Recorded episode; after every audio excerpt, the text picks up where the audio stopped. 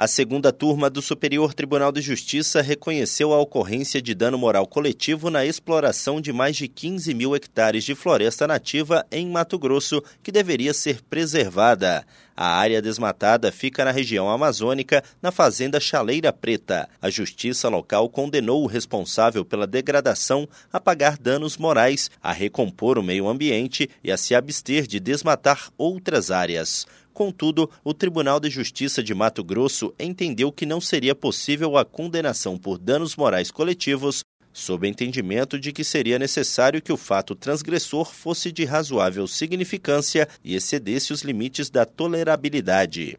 No STJ, o colegiado da segunda turma deu provimento ao recurso do Ministério Público Estadual e reconheceu a ocorrência do dano moral coletivo. A relatora, ministra Suzete Magalhães, ressaltou que a fundamentação usada pelo Tribunal de Justiça não se sustenta, já que a própria Corte Estadual reconheceu que houve desmatamento e exploração madeireira sem a indispensável licença ou autorização do órgão ambiental competente, conduta que tem ocasionado danos ambientais no local, comprometendo a qualidade do meio ambiente ecologicamente equilibrado.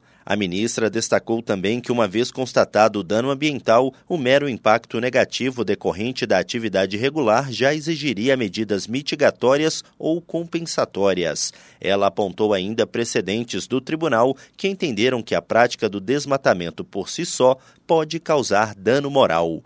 Do Superior Tribunal de Justiça, Tiago Gomide.